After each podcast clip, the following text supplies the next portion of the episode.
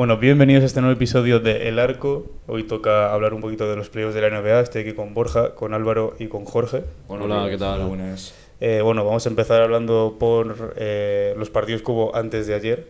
Que bueno, Filadelfia ya cerró la primera serie de estos playoffs, la única que va a ser 4-0 después de lo que hemos visto esta noche. Eh, y bueno, dato interesante sobre esta serie, la verdad es que es un 4-0 un poco engañoso, yo creo, porque tampoco ha sido tan extremadamente desigualada. Y es que una de las razones es que entre Harden y Embiid se han combinado con 38% en tiros de campo. O sea, su media de tiros de campo entre los dos es 38% y aún así han ganado 4-0.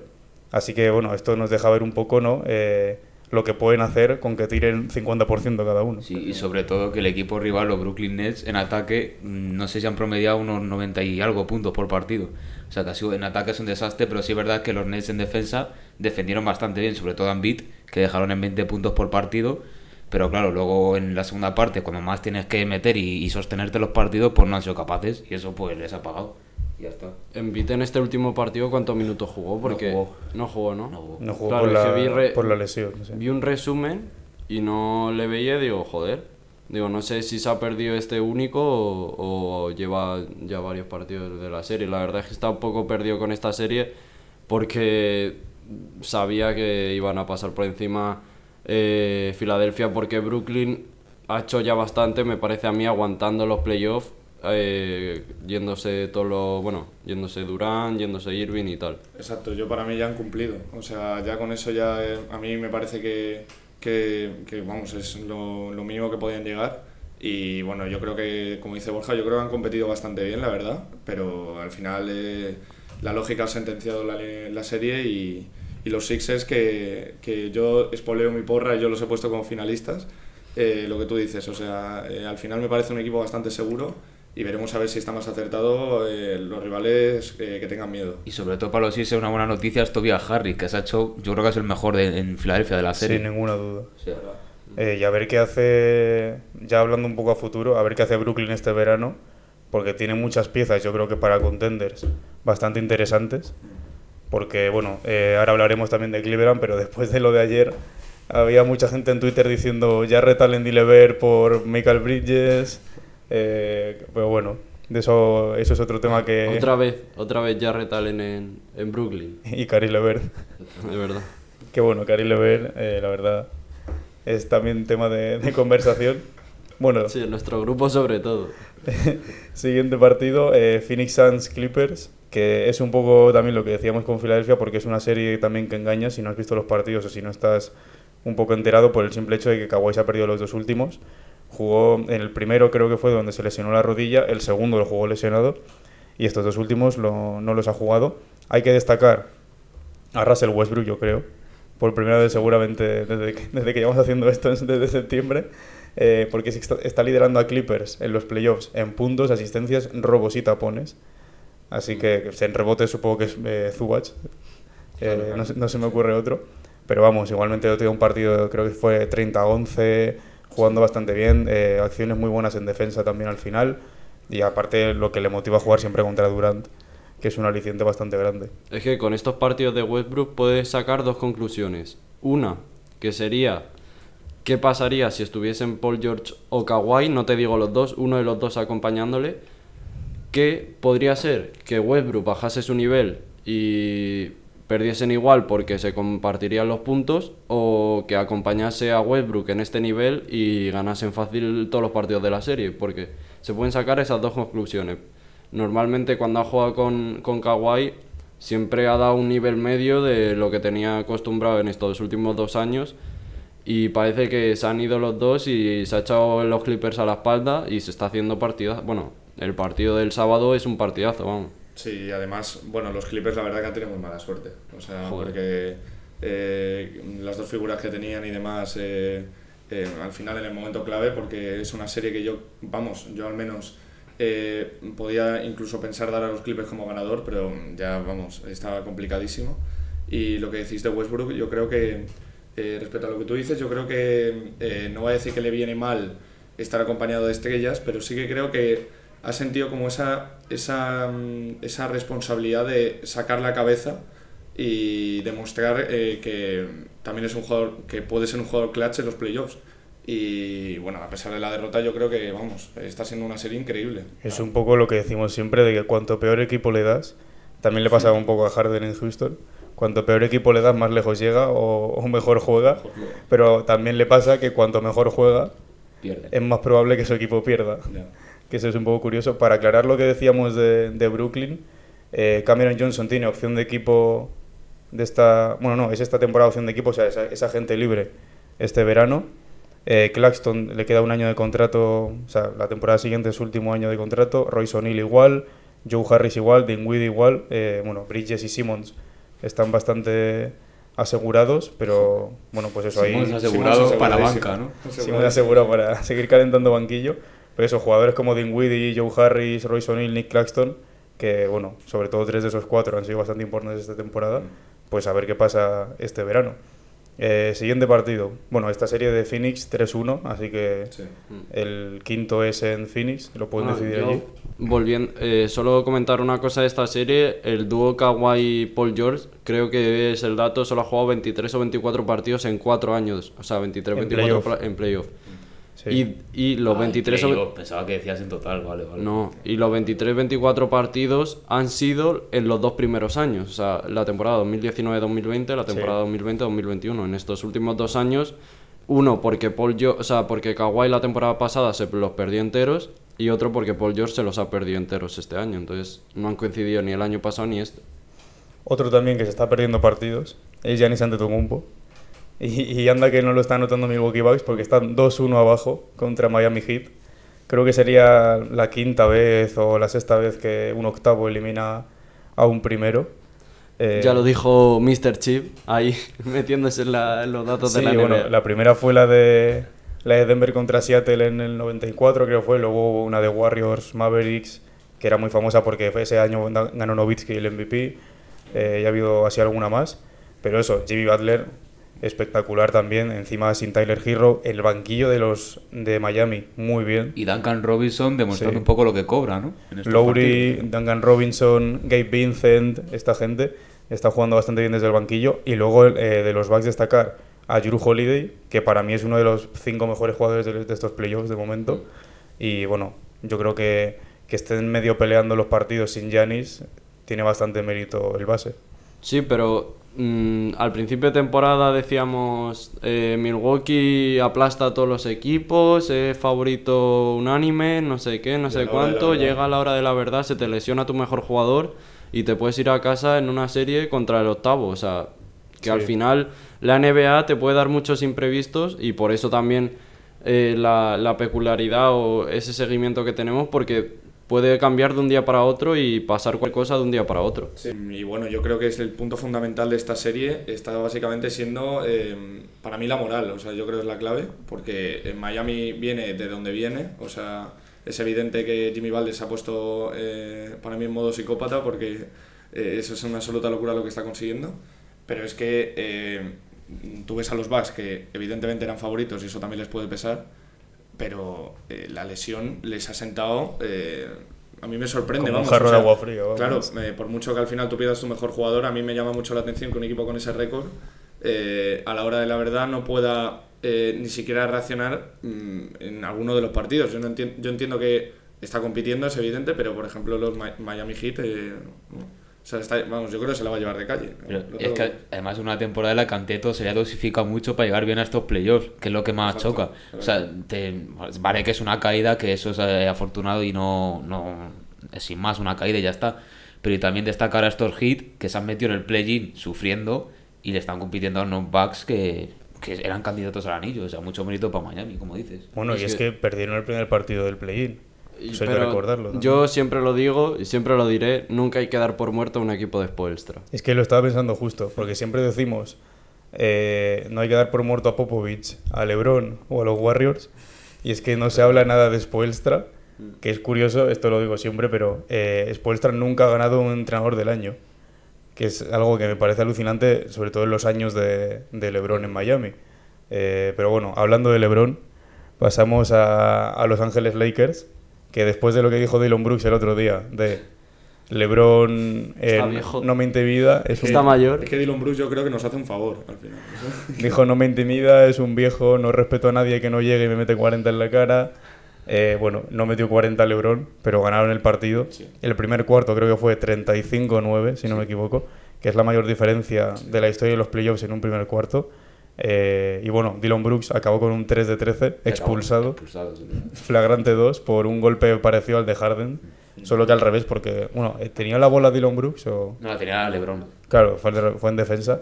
Eh, y bueno, la serie se pone 2-1. Queda un partido en. Yo lo iba a llamar otra vez el Staples, pero bueno. En el cri- cripto. En el El Crypto.com. Staples, no es el Staples. Eh, así que si se ponen 3-1, tiene mucha pinta que ya depende de lo que pase en el partido de Sacramento. Que si queréis. Bueno, si queréis decir algo de Lakers. Yo iba a decir que para 40 puntos lo que se hizo Morán, que vaya partidazo. En el O sea, último cuarto, tirando del carro, O vamos, sea, un salvaje. absolutamente, vamos, efectivamente un salvaje, un bestial lo que hizo, pero, pero volvió a aparecer el Davis que vimos en, en el primer partido de la serie y, y nada, parece que los Lakers lo, lo vuelven a encarrilar, aunque yo digo que esta serie nos puede llegar a sorprender porque cambia bastante la tendencia de un partido a otro. El y, problema- y ahí sabéis lo igualado que está. El problema es que son, creo, 45 de Morán y luego el segundo anotador más no llega a los 15 o no llega a los 20. o sea. 18 de Mumbai.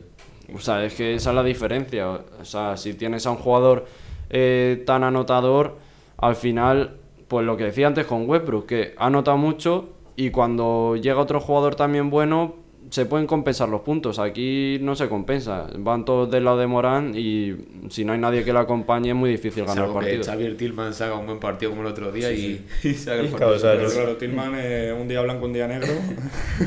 Yo creo Así que la clave está en anotar y dejar anotar. Y ahí está lo, lo más difícil. Lo que decías de Eso, con- Davis. eso de anotar y dejar anotar lo controla mucho Lebron. ¿eh?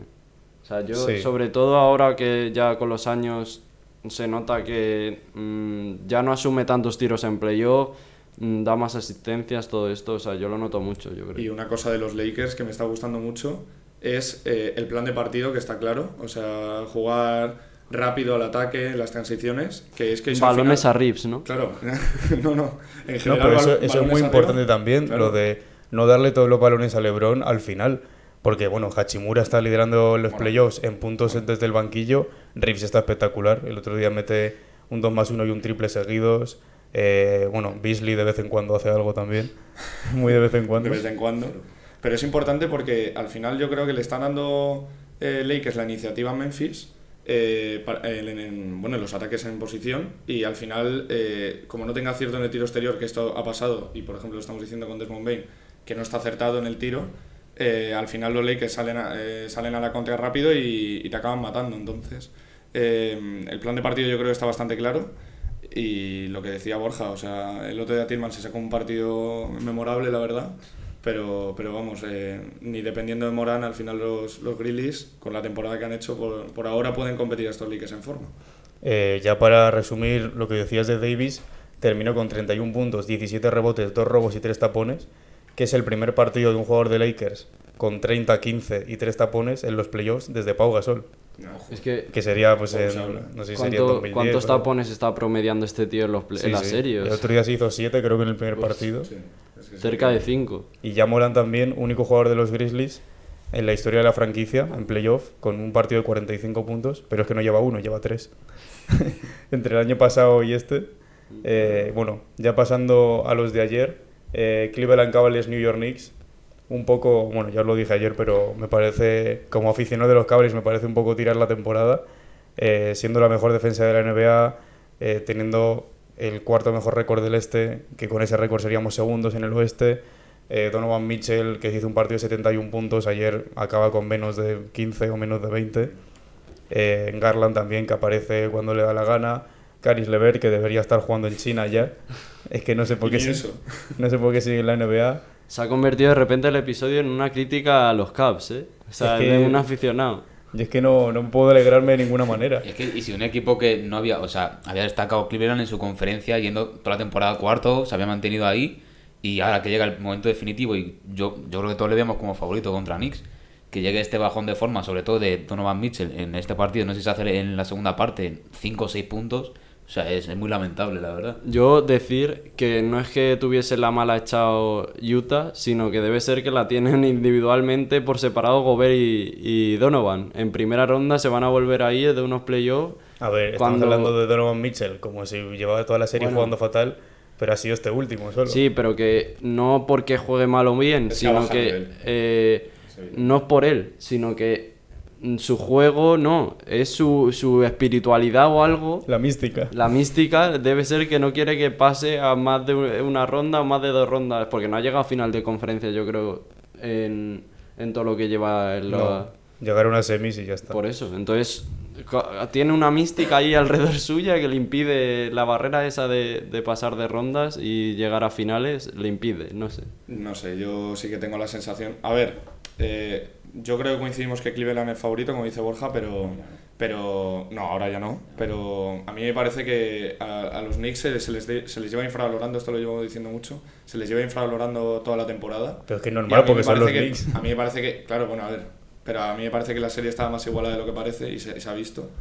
Y evidentemente algo de demérito habrá de los Cavs, pero hay que destacar a un jugador que que me está pareciendo, si no es del, es de los mejores, del mejor de los playoffs, será de los mejores que es Branson. Que es una, es una barbaridad lo que está haciendo. Y sobre todo en los Knicks, un jugador que no se habla nada de él, que es George Hart. O sea, Es que, llegó a mitad de temporada y está haciendo, o sea, saliendo del banquillo siempre, promediando, no sé, 17 puntos y 7 rebotes por partido, algo así. Vi un O sea, tweet, increíble. vi un tweet ayer que decía Vilanova 3, Caps 1. Es que encima lo que más me toca las narices es tener dos pivots en el campo y que nos ganen el rebote ofensivo, tío. No. Pero es que no sé de cuánto lo debieron ganar los Knicks, pero fue alucinante. Bueno, lo de Branson, eh, liderando los Knicks en, los playoffs en puntos, asistencias y robos. Eh, rebote, supongo que Mitchell Robinson, que también vaya series está haciendo.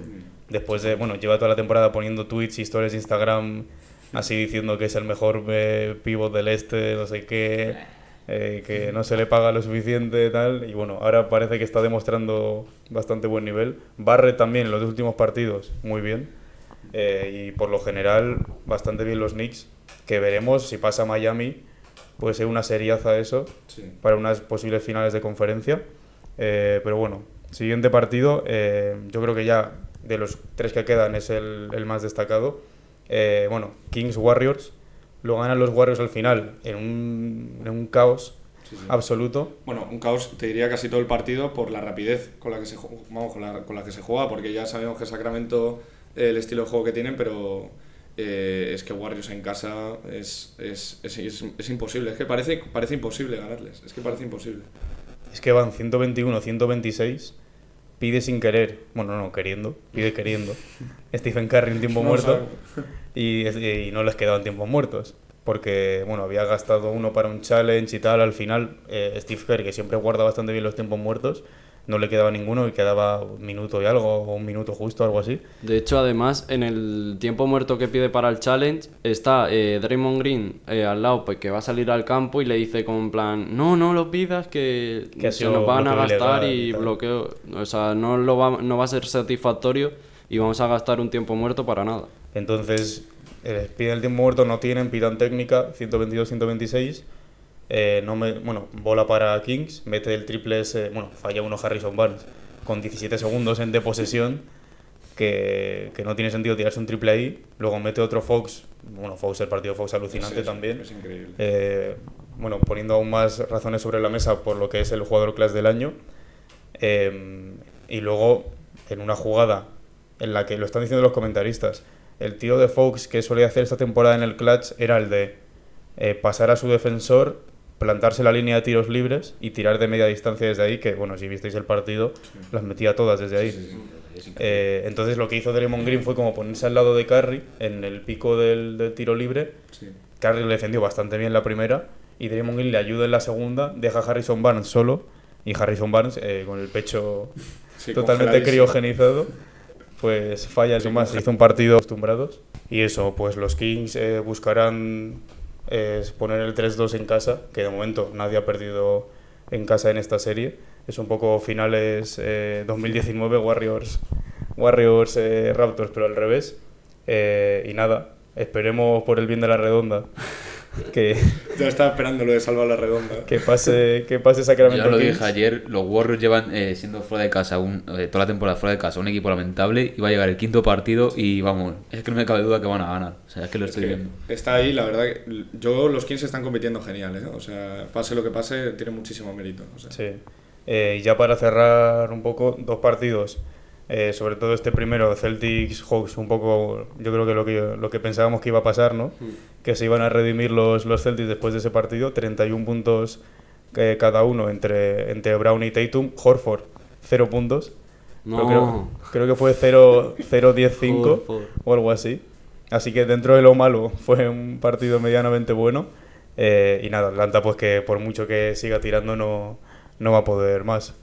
Y ya para, para cerrar, Nuggets Timberwolves, victoria de Timberwolves, gracias, eh, bendecido por poner eh, Nuggets en 5, la verdad.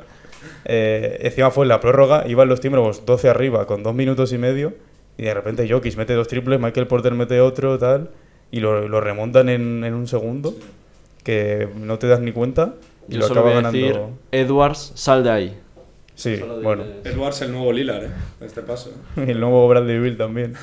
Eh, pero eso, entonces ya para hacer un resumen tenemos a Filadelfia en la siguiente ronda. Oh. Eh, 3-1 para Denver contra los Timberwolves. En el Suns Clippers 3-1 Ahora, también. ahora. 2-2 Warriors Kings. Que bueno, ya tenemos un sexto partido ahí asegurado.